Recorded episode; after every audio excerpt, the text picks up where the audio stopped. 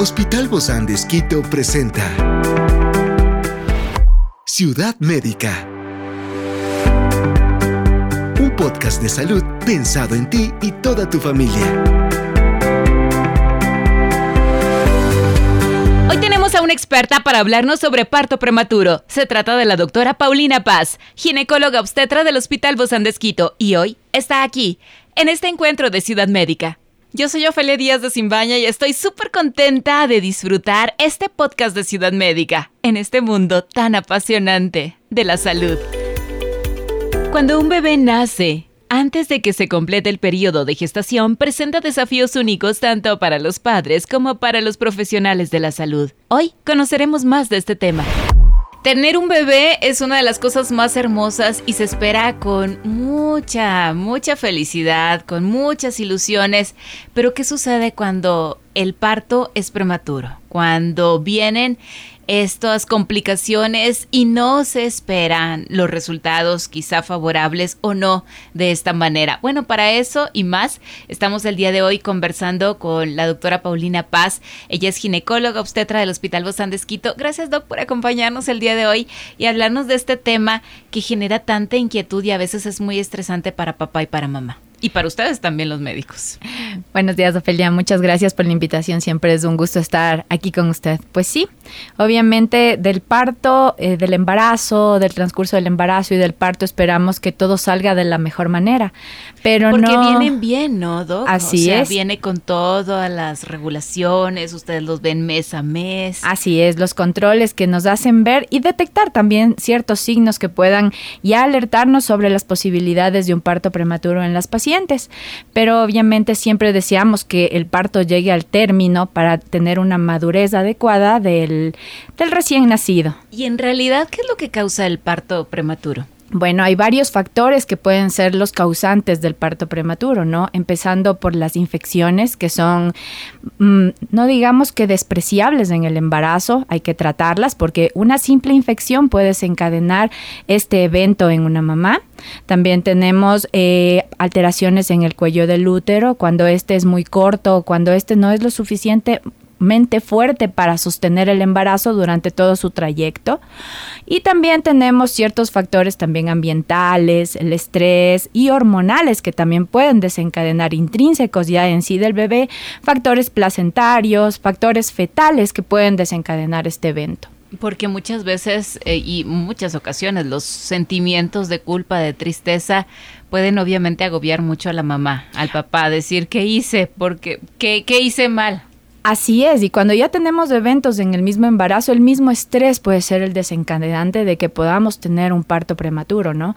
No debemos olvidar también que el parto prematuro no solo es espontáneo, también puede ser eh, médico por factores maternos que pueden llevar a que tengamos que adelantar el nacimiento del bebé para eh, mejorar la vida, digámoslo así, de la mamá. Eh, en realidad, Doc, se llama parto prematuro. ¿En qué, en qué fecha? Bueno, nosotros eh, catalogamos como parto prematuro si nace entre las 22 y las 36.6 semanas. Todo lo que pase antes de eso son prematuros.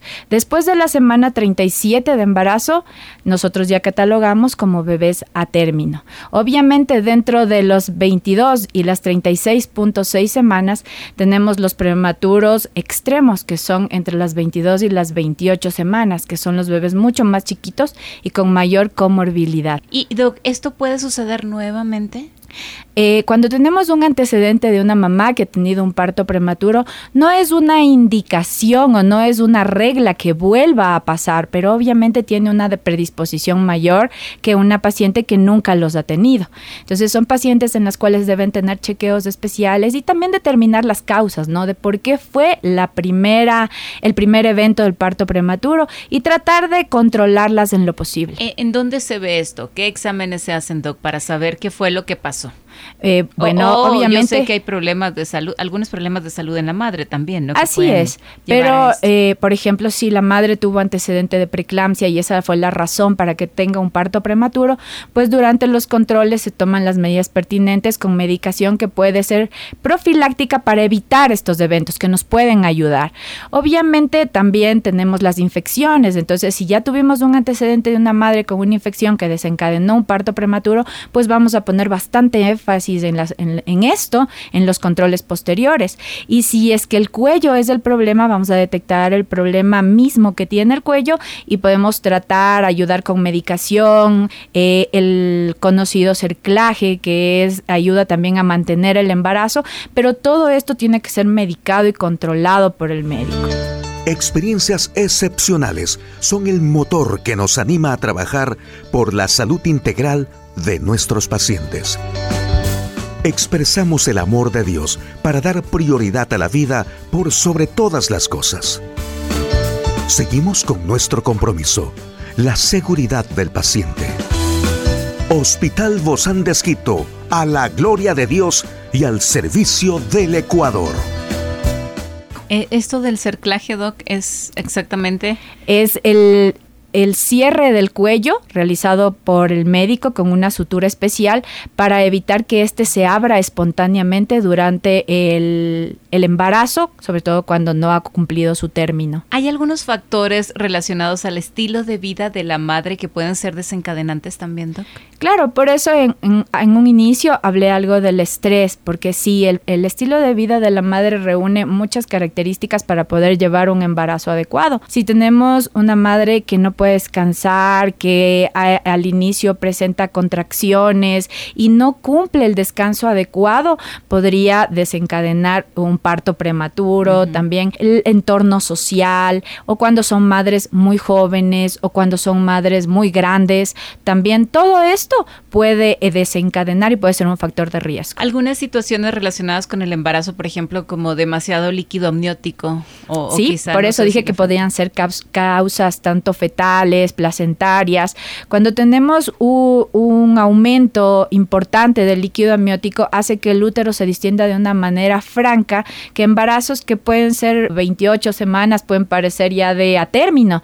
Y eso hace que pierda la capacidad en las membranas de mantener esto y puede romper membranas y desencadenar el conocido como irse el agua de fuente y puede desencadenar que tengamos ya un un bebé prematuro. O sea, son varios factores que pueden ser. Por eso es importante el control con su médico en un embarazo. Esto del sangrado en el primer trimestre del embarazo, el, por ejemplo. Sí, son factores importantes. Por ejemplo, podríamos estar frente a una placenta baja y en el transcurso del embarazo hacerse el diagnóstico de una placenta previa y eso hace que tengamos partos prematuros si la paciente empieza a sangrar. Lamentablemente, a veces se nos hace imposible mantener el embarazo con una paciente con sangrados importantes que puedan alterar ya su vida y su estado hemodinámico normal. Y cuando la paciente es su primer bebé, o no importa el número de, de bebé que sea, el trabajo de parto prematuro, eh, ¿cómo se empieza a reconocer, Doc, cuando están entrando en esta labor de parto prematuro? Ciudad Médica. Pueden haber otras causas externas, como una ruptura de membranas, que, que, va a haber externamente que hay una salida de líquido y esa es la forma de reconocer, no necesariamente acompañado de contracciones. Ah, puede que no haya contracciones. A veces sí, claro, puede que no. Otras veces se acompañan de contracciones. ¿Y cómo reconocer las contracciones que ya son que van a provocar un parto, son las que se tornan regulares y se tornan dolorosas. Ya vienen con una regularidad, probablemente inicien cada hora, después se vayan poniendo cada 30 minutos, cada 20 minutos, cada 10 minutos. Sí, se acompaña con el endurecimiento del abdomen y además de dolor. Entonces, eso hace reconocer que algo está sucediendo y es importante mantener el contacto con tu médico ginecólogo para que esté alerta y ante cualquier signo de alarma, obviamente eh, se pueda valorar el embarazo. Bueno, hay tantas cosas que están alrededor, ¿no? Como los cólicos y el dolor de espalda leve también. Y no es el tiempo tampoco. O sea, es como si ya, ya, ya fuera el término. Así es, es importante, por eso en los controles es muy importante a las pacientes embarazadas indicarles todos los signos de alarma de los que tienen que estar pendientes, porque muchas veces aparecen las contracciones y sí, también están nuestras contracciones de Braxton Hits, que son bastante comunes en el embarazo. Ciudad médica. Pero estas contracciones no son, no modifican el cuello del útero, no van a hacer que éste se dilate. Entonces, estar en contacto con tu médico, que él te explique cuáles son las contracciones que tienes que tener cuidado, cuáles son las que puedes esperar y, obviamente estar eh, alerta, pero siempre es importante el contacto con el médico. Hay algunos términos que nosotros, mm, quienes no somos médicos, pues no los entendemos, pero ¿qué significa, Doc, esto del cuello uterino incompetente? Eso es lo que les decía hace un momento, es cuando el cuello uterino no puede mantenerse cerrado durante todo el embarazo y empieza a abrirse y a disminuir su tamaño. Entonces, cuando las contracciones aparecen, es normal que el cuello uterino empiece a dilatar y a hacerse más delgado. Y esto esperamos que pase en el término del embarazo. Pero si esto pasa antes del término, lo llamamos un cuello uterino incompetente. Ajá. Y ahí es cuando entonces se le hace lo que el usted cerclaje, el ajá, que es poner una sutura especial para cerrar el cuello, pero obviamente deben cumplir características especiales, edad gestacional adecuada para poder hacer este procedimiento. Porque después ustedes retiran estos puntos. En el momento del parto. Así y, es. Y el parto doc, regularmente de estos, de estos embarazos prematuros es eh, por cesárea o es natural? Va a depender, va a depender de las características de la mamá, primero, si es que la mamá no tiene alguna contraindicación de que el parto pueda ser vaginal o está indicada alguna cesárea por alguna razón especial. Y después también va a depender del bebé, porque si tenemos un bebé demasiado prematuro, obviamente no, no, no está indicado el parto vaginal, va a depender del peso del bebé, de las características del bebé, de la razón por la que se produjo también este evento de parto prematuro. Entonces, son varios factores que valora su ginecólogo en el momento mismo del parto. Estas enfermedades o algunas condiciones como esta de la diabetes durante el embarazo podrían causar el nacimiento prematuro? Claro que sí, la diabetes está relacionada con partos prematuros, está relacionada con bebés con restricción de crecimiento, bebés grandes también, bebés macrosómicos. Entonces, todas estas patologías, diabetes gestacional, preeclampsia, mamás grandes o mamás muy jóvenes, también está relacionada con partos prematuros, infecciones. Así es. Todas estas complicaciones que puede haber, pero por eso necesitamos esa atención continua de nuestro médico de cabecera. Ahora, esta pregunta no se me puede escapar. ¿Esto de mantener relaciones sexuales durante el embarazo puede causar prematuridad? Esa es una pregunta muy interesante porque que siempre se las de hacer. Sí, no necesariamente, porque si yo tengo un embarazo en el cual ha ido bien durante los controles, en el cual durante los procesos en los cuales hacemos mediciones del cuello, por ejemplo, en el primer trimestre, luego en el segundo trimestre. Entonces, si tenemos un cuello que es adecuado, está en el tamaño adecuado, no tendría por qué las relaciones sexuales causar un parto prematuro. Ciudad médica. Pero si hablamos de un embarazo de alto riesgo en el cual ya vemos signos de que vamos a, tenemos el riesgo de tener un parto prematuro, obviamente vamos a conversar con la paciente y con la pareja y si es necesario vamos a decirles que no, no pueden tener relaciones durante el embarazo. O sea, en ciertos casos sí están eh, proscritas las relaciones sexuales. Tendrían que hablar, primero preguntarle a usted, Doc. Claro, definitivamente. Es, eh, la indicación médica es importante porque muchas veces los pacientes tienen relaciones sexuales y tienen un embarazo de alto riesgo, pueden tener una placenta previa y después de las relaciones pueden empezar a sangrar, por ejemplo. Entonces, obviamente, en ese tipo de pacientes están contraindicadas las relaciones sexuales. Pues con todas estas recomendaciones hemos hablado justamente de qué hacer frente a un parto prematuro. Gracias, doctora Paulina Paz, ginecóloga obstetra del Hospital Bozán de Esquito, por habernos acompañado. Un fuerte abrazo, querido doc. Muchas gracias, Ofelia, por la invitación. Nos vemos muy pronto. Es una producción del Hospital Bozán de Esquito con el apoyo de HCJB. Encuentra este podcast de salud en las redes sociales como Spotify, SoundCloud y todas las plataformas digitales.